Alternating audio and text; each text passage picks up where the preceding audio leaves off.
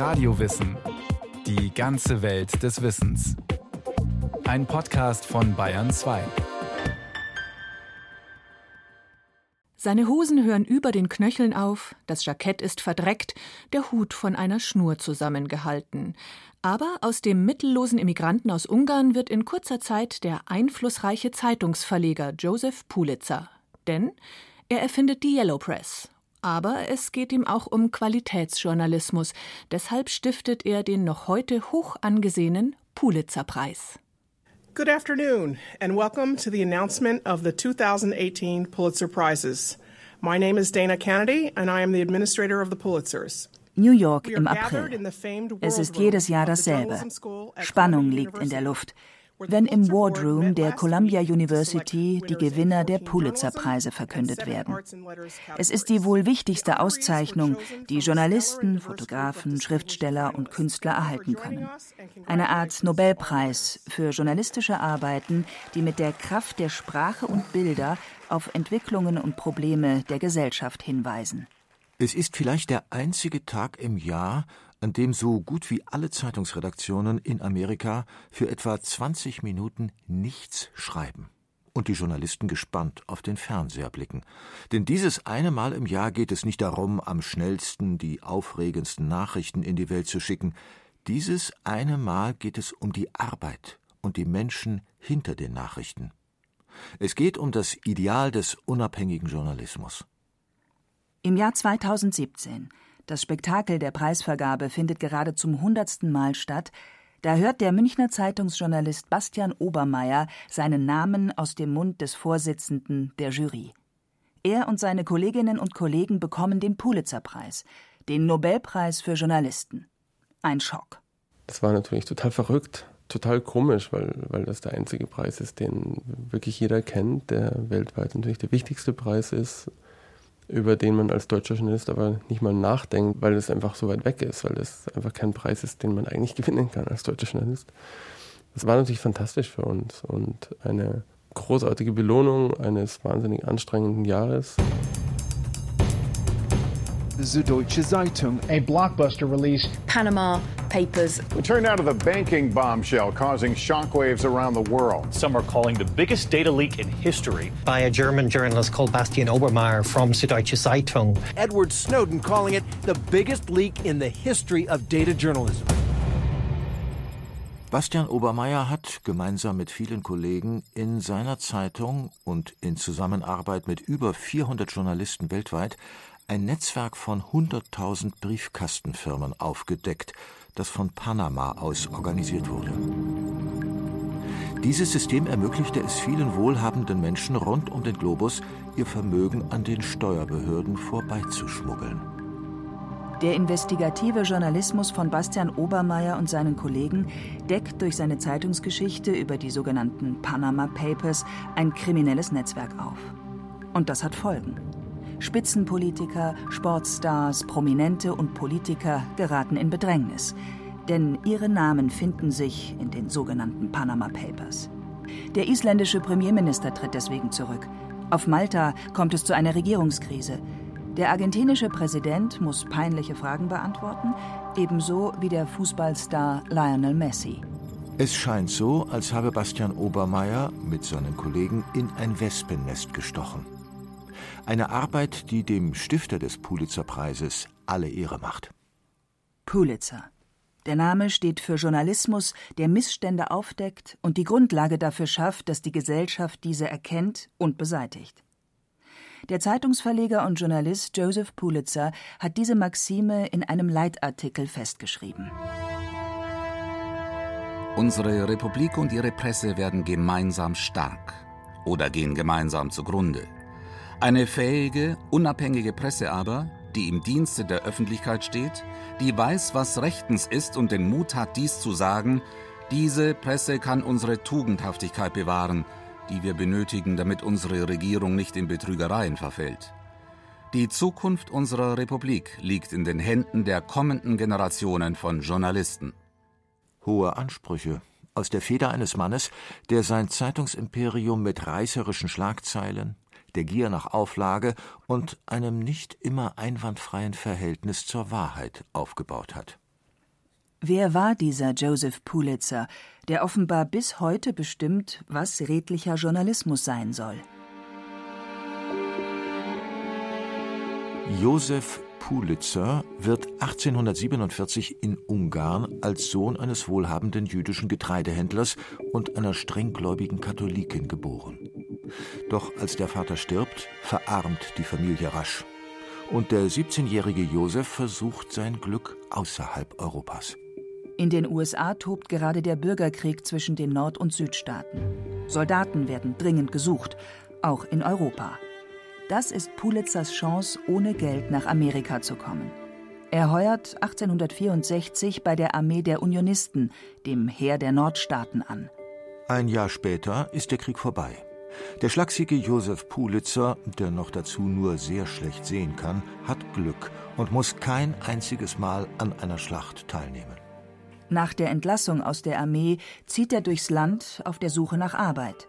Oft ist er obdachlos und muss in abgestellten Eisenbahnwaggons übernachten. Mehr Glück hat Pulitzer schließlich in St. Louis, ein Ziel für viele deutschsprachige Auswanderer. Hier lernt er bei einer Schachpartie den Herausgeber der deutschsprachigen Zeitung Westliche Post kennen. Nach mehreren Gesprächen über Politik und Geschichte ist der begeistert von Pulitzers Auffassungsgabe und Intelligenz. Kurzerhand bietet er dem Habenichts aus Ungarn eine Stelle als Reporter an. Pulitzer ist sofort Feuer und Flamme für seinen neuen Beruf. Heißblütig geht er an die Arbeit und berichtet über Kriminalfälle und Korruption in St. Louis. Dabei ist er stets besser über Intrigen und Mauscheleien informiert als alle alten Hasen im Geschäft. Sein Berufsethos beschreibt er in diesen Tagen so. Öffentlichkeit, Öffentlichkeit, Öffentlichkeit. Der größte Einfluss auf die Moral, die größte Macht in unserer Gesellschaft. Sein Schreibstil in seinen Reportagen und Artikeln ist derart packend, als wäre er selbst bei all den Überfällen und Unglücksfällen dabei gewesen, die er nun für die Zeitung beschreibt. Joseph Pulitzer ist im Alter von 25 Jahren als Journalist so erfolgreich, dass er schon bald zum Zeitungsverleger aufsteigt. Er beteiligt sich an etlichen maroden Zeitungen und bringt sie wieder auf Vordermann. So etwa bei der St. Louis Post Dispatch. Deren Auflage steigert Pulitzer von 2000 auf 22.000 Exemplare pro Tag. Fast im Handumdrehen. Wie ihm das gelingt? Er führt Überschriften auf der Titelseite über den Artikeln ein, die er übergroß und fett drucken lässt. Und er textet diese nicht etwa streng sachlich, wie zum Beispiel berühmter Unternehmer bei Prostituierter tot aufgefunden, Stattdessen prangen auf der ersten Seite die Worte Stadtbekannter Bürger stirbt in den Armen seiner Geliebten. Und der Artikel darunter liest sich so, als wäre der Reporter selbst bei der letzten Liebesnacht im Hotelzimmer dabei gewesen. James McGrath Morris hat nach langen Recherchen eine vielbeachtete Biografie über Joseph Pulitzer geschrieben. Er führt Pulitzers Erfolg auf dessen Gespür für Geschichten und seine Leidenschaft für packende Erzählformen zurück, die er sich von großen Schriftstellern wie Charles Dickens abgeschaut hatte. Pulitzer hielt seine Reporter an, wie Dickens das Großstadtleben in den schillerndsten Farben zu beschreiben. Mord, Korruption, Diebstahl, Sex, einfach alles. Was für ein Verkaufsschlager. Seine Zeitungen machen Pulitzer zu einem reichen Mann. Und so beschließt er, im Jahr 1883 sein Zeitungsimperium nach New York auszudehnen und kauft die kriselnde Zeitung New York World. Pulitzer geht also in die Stadt zurück, in der er als mittelloser Immigrant zum ersten Mal amerikanischen Boden betreten hatte. Auch die New York World verwandelt er innerhalb kurzer Zeit in eine echte Pulitzer-Zeitung. Pulitzer's sensationalistic approach to news Pulitzer setzte auf die Macht der Sensationen. Er fälschte nicht, sondern nahm ein Ereignis und nutzte sämtliche Tricks aus der Welt der Literatur, um es aufregender zu schildern. Ein Beispiel ist die tragische Geschichte einer Frau, die sich mit ihren beiden Kindern im East River ertränken wollte. Pulitzer baut die Geschichte wie eine viktorianische Erzählung seines Lieblingsautors Charles Dickens auf. Und eben gerade nicht wie die sonst üblichen Nachrichtenagenturen. Frau, Alter 42, warf ihre beiden Kinder in den Fluss, wie Polizeiquellen berichten. Stattdessen las sich der Artikel wie ein Roman. Sie wusste nicht mehr weiter. Margaret Graham war verzweifelt. Ihre beiden Kinder an der Hand näherte sie sich dem Flussufer und so weiter. Am Ende hat der Leser Tränen in den Augen. Vergessen Sie nicht, ehe Pulitzer kam, waren Zeitungen ein Privileg der Oberschicht. Die sagte nun, oh, was für ein sensationslüsternder Müll über die Unterschicht und all ihr Elend. Aber da lagen sie falsch. Sensationen vielleicht, aber faktentreu. Endlich schreibt jemand über das mühevolle Leben der New Yorker, die nicht privilegiert sind. Für die waren die Artikel nicht sensationslüstern. Nein, denn zum ersten Mal wurden sie überhaupt wahrgenommen.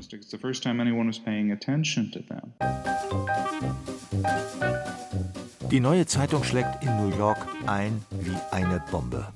Die Auflage der New York World steigt in schwindelerregende Höhen. Und die New York World ist weiter innovativ. Pulitzer setzt nicht nur Fettdruck und Großbuchstaben für die Überschriften ein. Er veröffentlicht ab 1893 auch erste farbige Comicstrips. Der Held, der entfernt an die Lausbubengeschichten von Wilhelm Busch erinnert, ist ein kahlköpfiges Kind mit Abstehohren, das ein gelbes Nachthemd trägt, auf dem die Worte erscheinen, die es gerade spricht. Das Yellow Kid wird zum Markenzeichen der New York World. Es gibt sogar Merchandising-Artikel wie Anstecker, Schokoladenfiguren oder Zigarren mit dem aufgedruckten Yellow Kid. Die farbigen Zeichnungen treiben die Auflage nach oben von täglich 300.000 auf 450.000 gedruckte Zeitungen. Mit dem Yellow Kid kommt schließlich auch die Genrebezeichnung auf, die bis heute Boulevardzeitungen beschreibt. Yellow Press. Comicstrips, packende Überschriften, Stories aus dem Alltagsleben und der Politik. Pulitzer hat mit der New York World den Standard für Tageszeitungen, wie wir sie heute kennen, gesetzt. Pulitzer ist damit wohl einer der einflussreichsten Publizisten der Geschichte, findet sein Biograf James McGrath Morris. Sein Einfluss war vor allem hier in den Vereinigten Staaten spürbar, aber auch weit darüber hinaus. Die Art und Weise, wie wir unsere modernen Massenmedien konsumieren, basiert auf den Visionen von Joseph Pulitzer und anderen Verlegern, die von ihm beeinflusst wurden. Joseph Pulitzer hat die Zeitung erst zu einem Massenmedium gemacht. Seine Wirkungsmacht weiß Pulitzer geschickt zu nutzen. Und ohne ihn hätte New York heute wohl ein Wahrzeichen weniger. Als die Einzelteile der Freiheitsstatue bereits per Schiff von Frankreich nach New York unterwegs sind, fehlt immer noch das Geld für den Sockel der Statue, die auf einer kleinen Insel im New Yorker Hafen stehen soll. Ein unhaltbarer Zustand, findet Joseph Pulitzer. Also veröffentlicht er in seiner Zeitung einen Aufruf für das Bauwerk zu spenden. Jeder Spender, und sei sein Beitrag auch noch so klein, sollte dann seinen Namen in der Zeitung stehen sehen. Die Aktion wird ein voller Erfolg. Im August 1885 gibt Pulitzer bekannt, dass er durch den Zeitungsaufruf 102.000 Dollar gesammelt hat. Mehr als die geschätzten Baukosten von 100.000 Dollar. 80 Prozent der Spenden waren dabei weniger als ein Dollar. Miss Liberty steht also auf den Schultern von vielen armen Lesern der New York World. Der anhaltende Erfolg der New York World macht Joseph Pulitzer zu einem der reichsten Männer der USA. Das zeigt, mit Zeitungen lässt sich viel Geld verdienen. Und das zieht viele Glücksritter an. Gut zehn Jahre nach Pulitzer betritt der 16 Jahre jüngere Millionärssohn William Randolph Hearst den New Yorker Zeitungsmarkt. Er kauft das nahezu bankrotte New York Morning Journal und beginnt, das Blatt nach dem Vorbild der New York World zu modernisieren. Er fängt an, offensiv die Vormachtstellung der New York World zu bekämpfen. Er lässt noch reißerische Schlagzeilen texten, auch wenn sie nicht immer den Fakten entsprechen. Seinen Reportern rät er sogar ganz offen, es mit der Wahrheit nicht so genau zu nehmen, wenn es der Auflage dient. Haben Sie keine Angst, einen Fehler zu machen. Ihren Lesern könnte er gefallen. Und Hearst senkt den Preis des New York Morning Journal auf nur einen Cent. Pulitzers New York World kostet das Fünffache. Gleichzeitig beginnt Hearst seinen Reportern und Zeichnern höhere Gehälter zu zahlen als Pulitzer und so erfahrene Zeitungsmacher aus Pulitzers Imperium abzuwerben. Der Zeitungskrieg zwischen der New York World und dem New York Journal ist eröffnet. Getrieben von der jungen Konkurrenz und auf der Jagd nach immer heißeren Stories verliert Pulitzer sein oberstes Prinzip aus den Augen, die Faktentreue.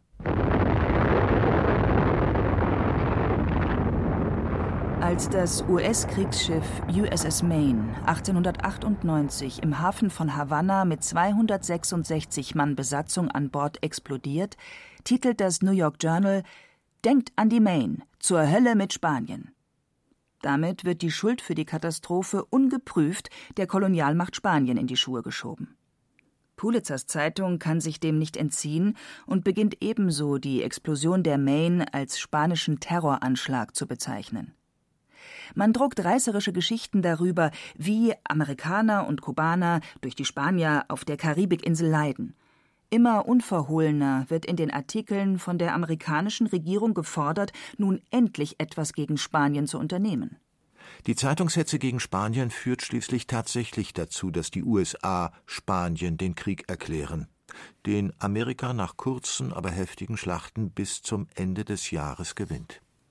Erst Jahrzehnte später stellt eine amerikanische Untersuchungskommission fest, die Explosion der USS Maine war ein Unglück.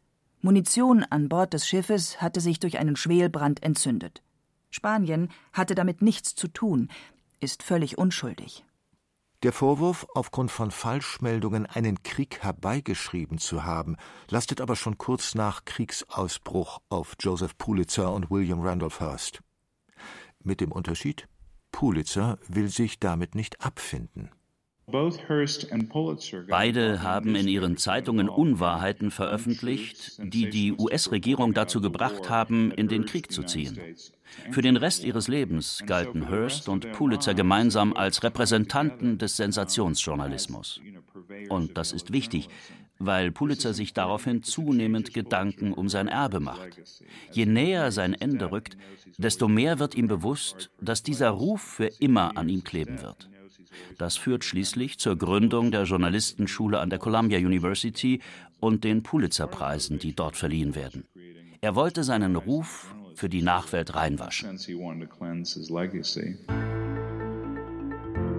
Zwei Millionen Dollar investiert Joseph Pulitzer in die Gründung einer Schule für Qualitätsjournalismus an der New Yorker Columbia University und er stiftet einen Preis für Journalisten, die durch faktentreue Recherche Dinge an die Öffentlichkeit bringen, die offenbar verborgen bleiben sollten. Pulitzer schafft so die Grundlage für die Journalistenausbildung, die seither nicht nur an der New Yorker Columbia University betrieben wird, auch in Deutschland entstehen nach Pulitzers Vorbild Journalistenschulen wie die DJS, die Deutsche Journalistenschule in München. Deren Leiterin Henriette Löwisch ist sehr darauf bedacht, dass die Journalisten dort im Geiste von Pulitzer eine praxisnahe Ausbildung bekommen. Das ist total interessant, weil der äh, Pulitzer ja die These hatte, Journalismus ist nichts, was einem angeboren ist oder es hat weniger mit Talent zu tun, als man denkt. Hatte natürlich auch mit seiner Biografie zu tun, weil er kam ja aus dem Nichts. Er war ja so ein self-made Man und hat sich das alles beigebracht, bis hin zur englischen Sprache. Und der Gründer der Deutschen Journalistenschule, äh, die ich leite, hat sich ja inspirieren lassen, eben gerade von dem amerikanischen Modell der Journalistenausbildung, die auf Pulitzer zurückzuführen ist, nämlich eine Art der Journalistenausbildung, die sehr praktisch ist und von Praktikern unterrichtet wird. Also Leute, Journalisten, berichten aus dem Beruf und üben mit den äh, Studierenden oder den Journalistenschülern, wie man Journalismus macht. Das hat halt der Werner Friedmann, der Gründer der Deutschen Journalistenschule, bei so einem Besuch in, an der Columbia äh, University, ich glaube 1948, erlebt und wollte das dann auch nach Deutschland übertragen. Und genau das war halt das Prinzip, für das der Pulitzer geworben hat und warum er ja auch diese groß, damals sehr große Spende von zwei Millionen Dollar an die Columbia gegeben hat, um da die berühmte Journalism School zu starten.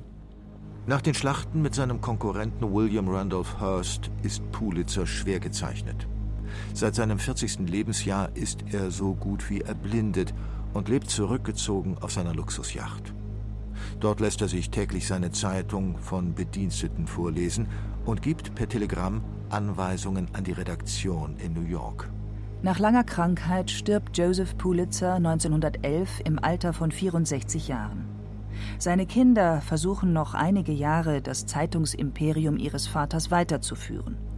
Ohne Erfolg. 1931 erscheint die letzte Ausgabe der New York World. Die Zeitung geht in der seriösen Tageszeitung New York Times auf. Das Geschäft des Boulevardjournalismus haben andere Blätter übernommen. Was bleibt, ist der Pulitzerpreis, die höchste Auszeichnung für Journalisten in den USA mit weltweitem Ruf. Der Münchner Zeitungsjournalist Bastian Obermeier hat ihn nun schon gewonnen und ist stolz auf das, was er und seine vielen Kolleginnen und Kollegen geschafft haben. Aber zurücklehnen will er sich deshalb nicht. Niemand, den ich kenne, wurde Journalist, weil er Preise gewinnen wollte, sondern weil das ein toller Beruf ist, der mir wahnsinnig viel Spaß macht. Und ähm, es ist ja auch total seltsam, dass man mit seinem Beruf Preise gewinnt. Ich habe, äh, wir haben einen wahnsinnig guten Kinderarzt, der, glaube ich, noch nie einen Preis bekommen hat. Meine Schwester ist eine fantastische Lehrerin, die hat, glaube ich, auch noch nie irgendwie große Preise bekommen. Und so muss man das annehmen. Das ist eine, eine ganz tolle Bestätigung, das ist fantastisch, das freut mich unglaublich. Aber das ist nicht der Grund, warum wir diese Arbeit machen, sondern wir machen die, weil es uns Spaß macht, weil wir sie wichtig finden. Wenn wir dafür Preise bekommen, schön. Wenn wir dafür keine Preise bekommen, sind wir trotzdem überzeugt, dass wir das Richtige tun. Und so geht der Arbeitsalltag des Pulitzer-Preisträgers Bastian Obermeier weiter wie bisher. So wie der vieler seiner Kolleginnen und Kollegen. Lesen, recherchieren und schreiben. Joseph Pulitzer wäre begeistert. Das war ein weiterer Radio Wissen Podcast. Joseph Pulitzer, ein Leben für die Zeitung, ein Beitrag von Christian Schaf.